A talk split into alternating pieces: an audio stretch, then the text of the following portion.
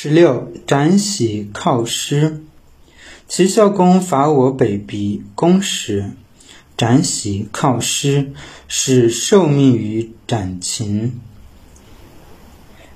离侯未入晋，斩喜从之曰：“寡君闻君轻举御旨，将辱于鄙邑，使下臣考执事。”齐侯曰：“鲁人恐乎？”对曰：“小人恐以君子则否？”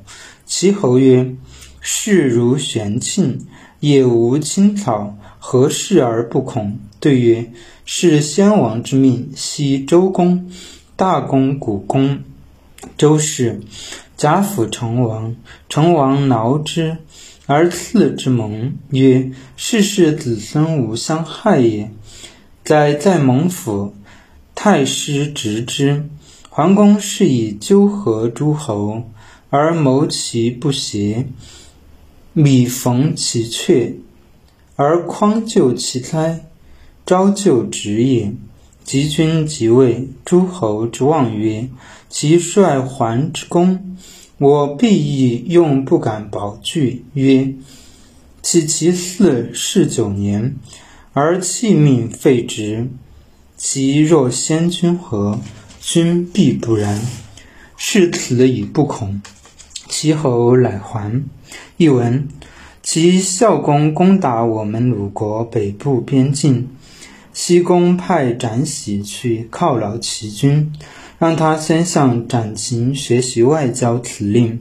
齐军还没进入鲁国，展喜就出境迎接。拜见齐孝公说：“寡君听说您出动大将，将要光临我国，派我犒劳您的部下。”齐孝公说：“鲁国人害怕吗？”展喜说：“无知的小人会害怕，有见识的君子则相反。”齐孝公说：“你们屋里没有粮食了，像挂起来的磬，田野里的蔬菜都长不出来，为什么不害怕？”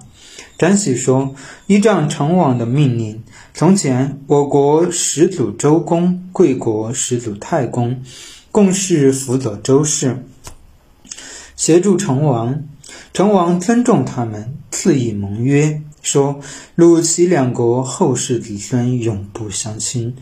这盟约放在府库，由贵国太史掌管。”贵国先君桓公联合诸侯，有不团结的就加以调节，以纠正诸侯措施，解决灾难。这是继承太公的职责。等您登上君位，诸侯都寄予厚望，说一定会继承桓公职责。因此，我国不敢聚众防守，说。难道您即位才九年就背弃先王遗命，废除太公职责吗？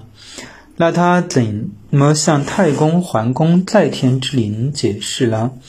有见识的君子认为您一定不会这样，他们因此不害怕。